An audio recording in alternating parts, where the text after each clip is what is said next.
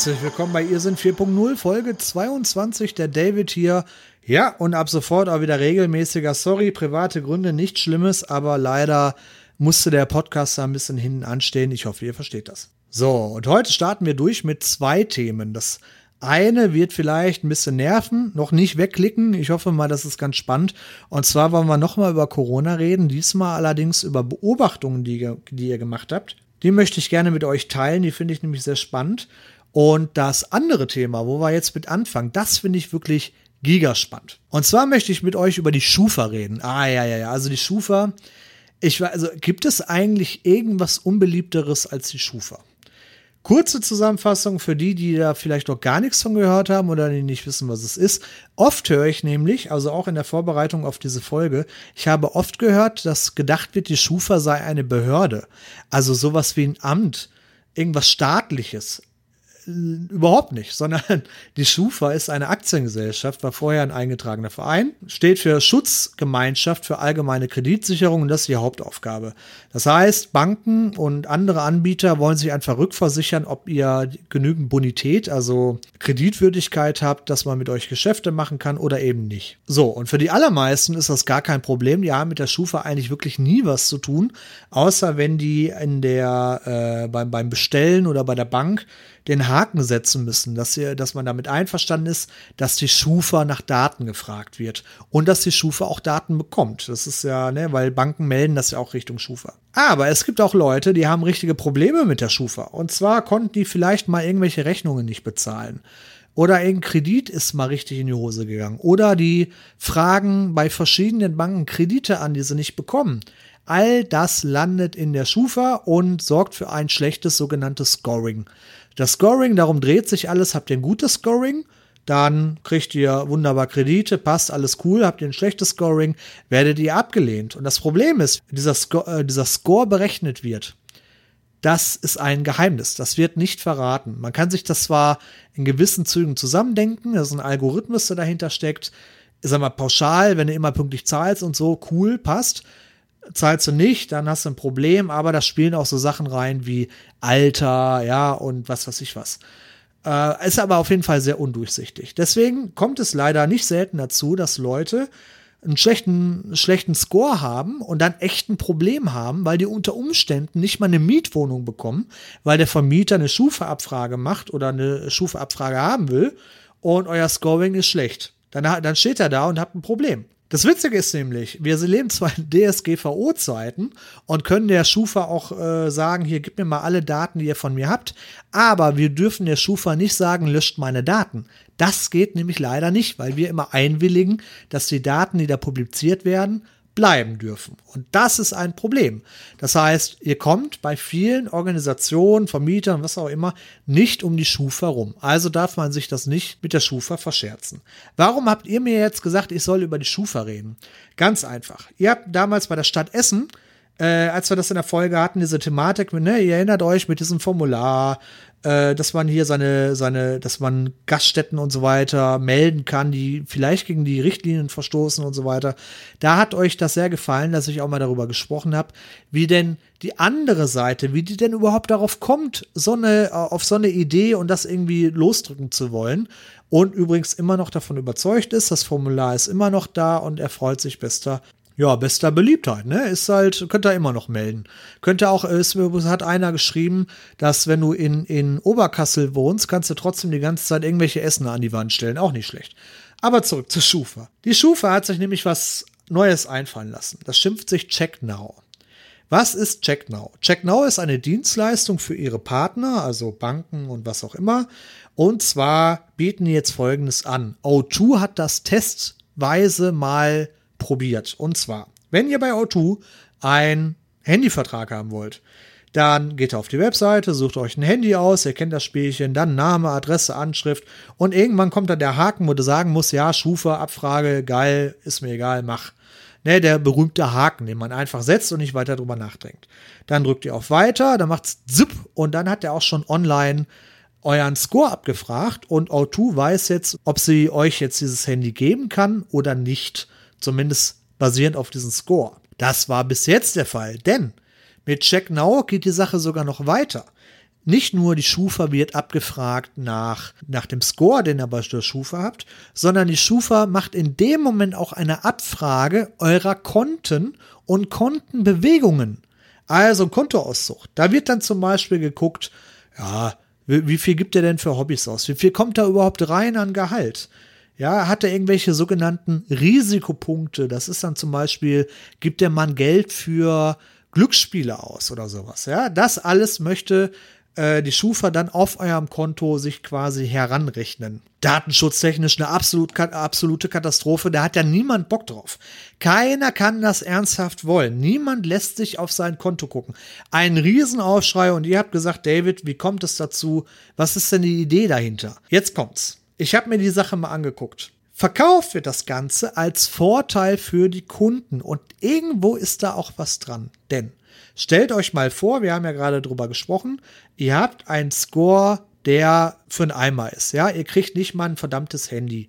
Ja, was dann? Doof für euch, aber auch doof für O2, weil O2 euch ja ein Handy verkaufen möchte. Dann geht aber die Schufa her und berechnet jetzt anhand eurer Kontoauszüge, wenn ihr so wollt, ob nicht vielleicht doch dieser Handyvertrag im Rahmen des Möglichen ist. Es kann ja zum Beispiel sein, dass ihr deutlich mehr Gehalt im Moment habt und es die Schufa ja so noch gar nicht mitbekommen hat, weil die Schufa weiß ja eigentlich vorher nicht, wie viel Gehalt ihr so bekommt. Ja, und dann sagt die Schufa, auch weißt du was, der hat zwar ein schlechtes Scoring, aber der darf trotzdem den Handyvertrag bekommen, weil den kriegt er dann doch noch bezahlt. Das ist die Idee dahinter. Die Problematik ist natürlich im Bereich Datenschutz. Nicht zuletzt, weil eine Mitarbeiterin, ich zitiere mal aus Heise Online, eine Mitarbeiterin der Schufa Aktiengesellschaft rausgehauen hat, O-Ton, ihr Verbraucher wird sich da durchklicken, weil die Leute faul und bequem sind. Und was soll ich euch sagen, diese Frau hat recht. Der eigentliche Hintergedanke äh, Gedanke der Schufa ist natürlich der, dass sie nur von Daten leben.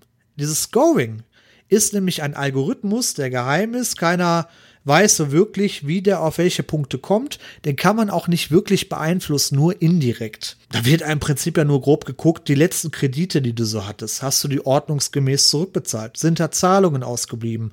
Hast du Mahnungen bekommen, die dann von deinem Partner an die Schufa gemeldet worden sind? Und, und, und.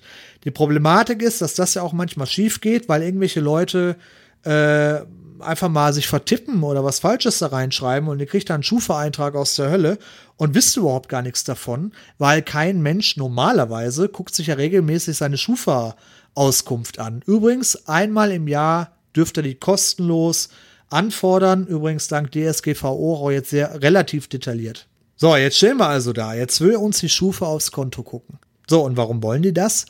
Durch noch mehr Daten, noch mehr Faktoren, noch mehr einzelne Sachen, die man sich angucken kann, kann dieses Scoring insgesamt deutlich detaillierter werden.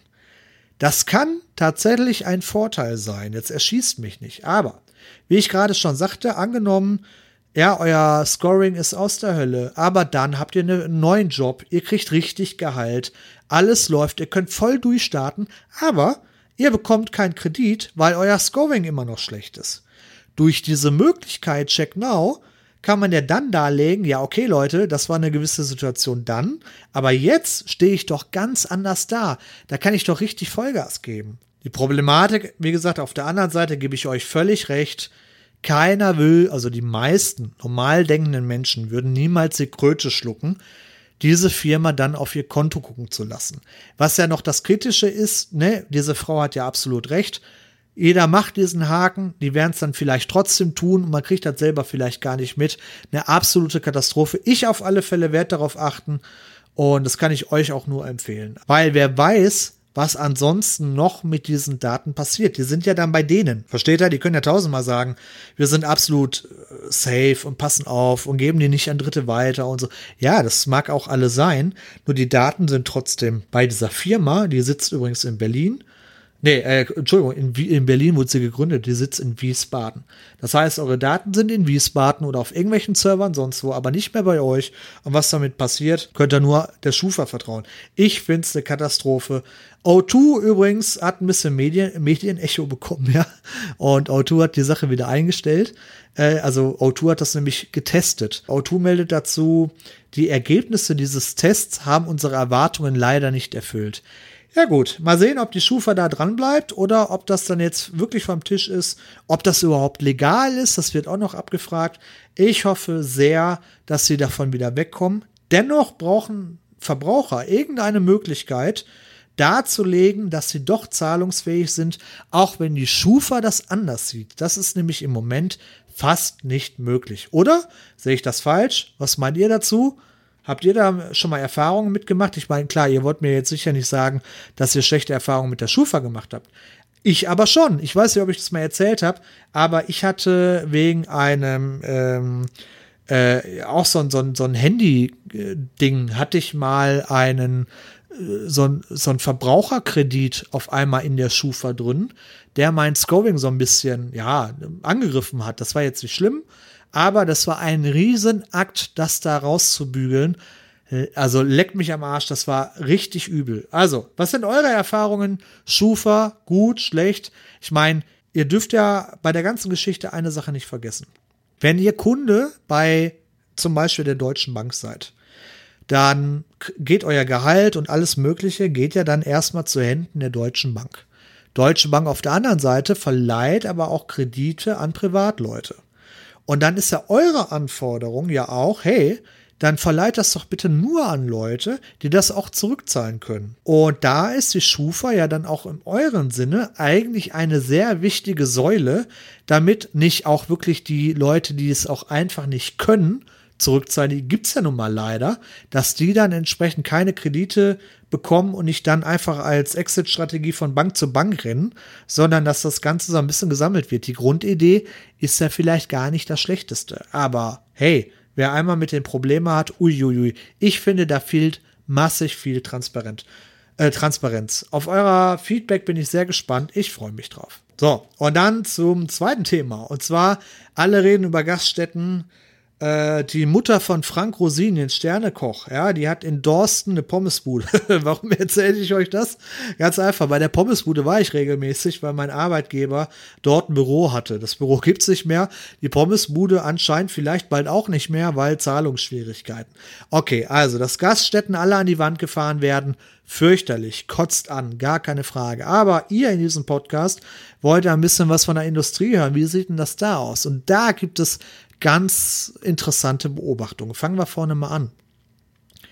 Als allererstes könnt ihr euch ja vorstellen, große Firmen sind jetzt sehr vorsichtig mit Investitionen. Investitionen machen Pause ja, die Anlagen, Maschinen und so, die müssen halt ein bisschen länger herhalten. Server und so weiter. Da wird jetzt nicht viel ausgetauscht, da wird so ein bisschen auf Verschleiß gefahren. Kein Geld ausgeben, was man vielleicht nicht doch an anderer Stelle braucht. Das heißt, da wird so ein bisschen, ja, der, die, die Hose, die, der Gürtel enger geschnallt. Da wird natürlich geguckt, dass man ein bisschen was, ja, so ein bisschen die Kohle beisammen hält. Das ist ja absolut verständlich. Viele Firmen haben ja aber auch nicht nur ihre Mitarbeiter, die sie jetzt ja teilweise sogar entlassen müssen, sondern haben auch sehr viele externe Mitarbeiter. Also zum Beispiel Freelancer in der IT. Und da gibt es eine sehr interessante Entwicklung. Und zwar haben Freelancer im Moment ein fettes Problem. Denn keine Firma kann das ihren Mitarbeitern begründen, dass sie Mitarbeiter rausschmeißen. Freelancer, die ja auf monatliche Basis oder wie auch immer in welchem Modell bezahlt werden, bleiben dürfen. Das geht nicht. Deswegen fliegen natürlich Freelancer, so sehr sie auch manchmal gebraucht werden, wegen der Expertise, die sie ja reinbringen, die die Mitarbeiter unter Umständen ja nicht haben, als erstes raus. Das ist schon mal ganz schlecht für Freelancer. Für die Mitarbeiter eher weniger. So, wenn dann aber auch die Mitarbeiter fliegen, gut, dann dann wird es natürlich für alle kritisch, keine Frage. So, die Beobachtung ist jetzt, wie reagieren denn jetzt Freelancer auf diese Geschichte? Ganz einfach, die unterbieten sich im Preis. Das ist eine sehr interessante Geschichte. Wenn ihr jetzt Freelancer braucht für irgendwelche Projekte, die ihr starten wollt bei eurem Arbeitgeber oder irgendwie Wissen gebraucht wird, Freelancer unterbieten sich so hart im Preis, weil, warum ist das so? Relativ einfach. Freelancer, ich meine, ich kenne einige und nicht wenige leben von, äh, von der Hand in den Mund. Nennt man das so? Also, die, ja, die Kohle kommt rein und dann geht die Kohle raus. Es werden zwar Rücklagen geschaffen, ja, weil irgendwann muss ja auch mal Urlaub gemacht werden und die Feiertage kommen und was weiß ich was, aber ansonsten leben die teilweise schon, ja, muss man also leben die teilweise schon auf großen Fuß, ganz ehrlich, ist ja auch okay. Nur jetzt haben die ja das Problem, wenn jetzt die Kohle ausbleibt und zwar über Monate, wenn es schlecht läuft, dann haben die kein Einkommen. Da sind die ja quasi arbeitslos. Support vom Staat und so weiter gibt's da ja auch in gewissen Bereichen. Ja, nein, wie auch immer. Aber die Freelancer gucken jetzt, dass sie irgendwo irgendein Projekt reinbekommen, um irgendwie auch nur ein bisschen Geld zu bekommen. Und deswegen unterbieten die sich so hart im Preis, das gibt's gar nicht. Also jetzt zuschlagen. Ja, so viel erstmal zu den Freelancern. Das Ganze ufert aber auch ein bisschen aus. Bleiben wir mal im Beispiel der IT. Es gibt ja IT-Dienstleister. Angenommen, ihr habt jetzt eine Firma, die, was weiß ich, Matratzen herstellt, ja? Matratzenwilli. So, Matratzenwilli braucht ähm, IT-Wissen und dann fragt ihr an bei einem großen IT-Dienstleister und der schickt euch dann einen Mitarbeiter für mehrere Monate, der dann bei euch da rumsitzt und euch so ein bisschen supportet. Ja, der wird bezahlt von diesem IT-Unternehmen, alles cool. Und diese Leute sind gerade super schlecht gefragt. Warum ist das so? Ganz einfach, weil die Freelancer jetzt sich natürlich überall unterbieten. Das heißt, die ähm, IT-Firmen, die ihre Mitarbeiter aber fest angestellt haben, die können ja nicht das Gehalt runterfahren bis, bis zum Bodenbelag, sondern die können ja nur in gewissen Zügen können die runter oder Kurzarbeit oder wie auch immer. Und überall stopfen gerade Freelancer alle möglichen Stellen für einen Spottpreis, einfach nur damit Kohle reinkommt. Und das ist auch dann für große IT-Dienstleister mit festangestellten IT-Lern ein richtiges Problem. Das ist gerade eine heftige Beobachtung, die ich damit erlebe. Ich habe viele Kollegen, die bangen gerade so ein bisschen, die sind nervös. Ähm, die wissen nicht so genau, wie geht's da weiter. Also auch da, obwohl man ja meint in der IT, äh, das läuft, weil jetzt alle im Homeoffice sind und brauchen Homeoffice-Rechner und wie auch immer und was und bla und Zugänge. Ja, das stimmt auch, das ist die eine Seite, aber Projekte liegen auf Eis, Freelancer graben gerade alles weg äh, weil die müssen ja auch irgendwie jetzt gucken, dass sie irgendwie noch Geld ran, ranbekommen. Festangestellte IT-Experten sitzen doof rum, sind auf Kurzarbeit. Also die Lage ist richtig ernst. Aber wie lange denn noch? Jetzt kommen ja noch Feiertage, da ist ja sowieso immer schlecht, Jahresende, dann kommt nächstes Jahr, haben viele relativ am Anfang des Jahres oft einen Jahresabschluss. Das heißt, da sind äh, Beträge dann auch nicht unbedingt locker. Manchmal werden Bu Budgets rausgehauen, kann man hoffen. Aber die Lage bleibt ernst. Das ist im Moment so der Blick in die Industrie. Wie seht ihr das? Habt ihr da auch Einblick? Was ist eure Beobachtung? Arbeitet, wo, wo, wo arbeitet ihr gerade? Ich meine, ich, ich brauche keinen Firmennamen, aber was ist das für ein Konstrukt? Wie sieht's mit externen Mitarbeitern aus? Sind die geflogen? Sind Mitarbeiter geflogen? Bist du geflogen? Bist du nicht geflogen? Kurzarbeit? Würde mich alles interessieren wie geht die Industrie mit Corona um? Und da müssen wir noch ein bisschen mal drauf gucken, dass wir da den Überblick behalten und uns auch so ein bisschen ja mit Wissen ähm, ja betanken können, damit wir darauf vorbereitet sind, oder? Ich meine, dafür ist so ein Podcast ja auch nicht das Schlechteste. Also, seid ihr ängstlich, zuversichtlich? Was macht euer Bekanntenkreis? Würde mich auf alle Fälle interessieren. Ja, und da würde ich sagen, das war's für heute. Hat mir wieder sehr viel Spaß gemacht. Ich freue mich schon auf euer Feedback. Schreibt, schreibt, schreibt. Ich nehme alles, ich saug alles auf. Es ist immer wieder spannend und dann bearbeiten wir das Ganze und würde mich mal interessieren, was eure Schufa macht oder was euer Arbeitgeber macht. Ja, ich stelle heute mal sehr intime Fragen, aber über die Antworten würde ich mich freuen. Ja, dann würde ich sagen, wünsche ich euch ja, eine schöne Arbeitswoche. Wir hören uns nächste Woche wieder, versprochen. Wenn nichts dazwischen kommt, ihr wisst, wie es läuft. Ansonsten teilt auch gerne, shared den, äh, shared den, den Podcast, wenn er euch gefällt. Auch Kritik, wenn ihr andere Themen haben wollt und so weiter. Immer rein damit. Ich freue mich über alles. Ich wünsche euch was. Bleibt gesund, bleibt fest angestellt oder beziehungsweise sorgt für euren Cashflow. Ich drücke euch die Daumen. Ich wünsche euch was. Bis dann, dann. Ciao, ciao.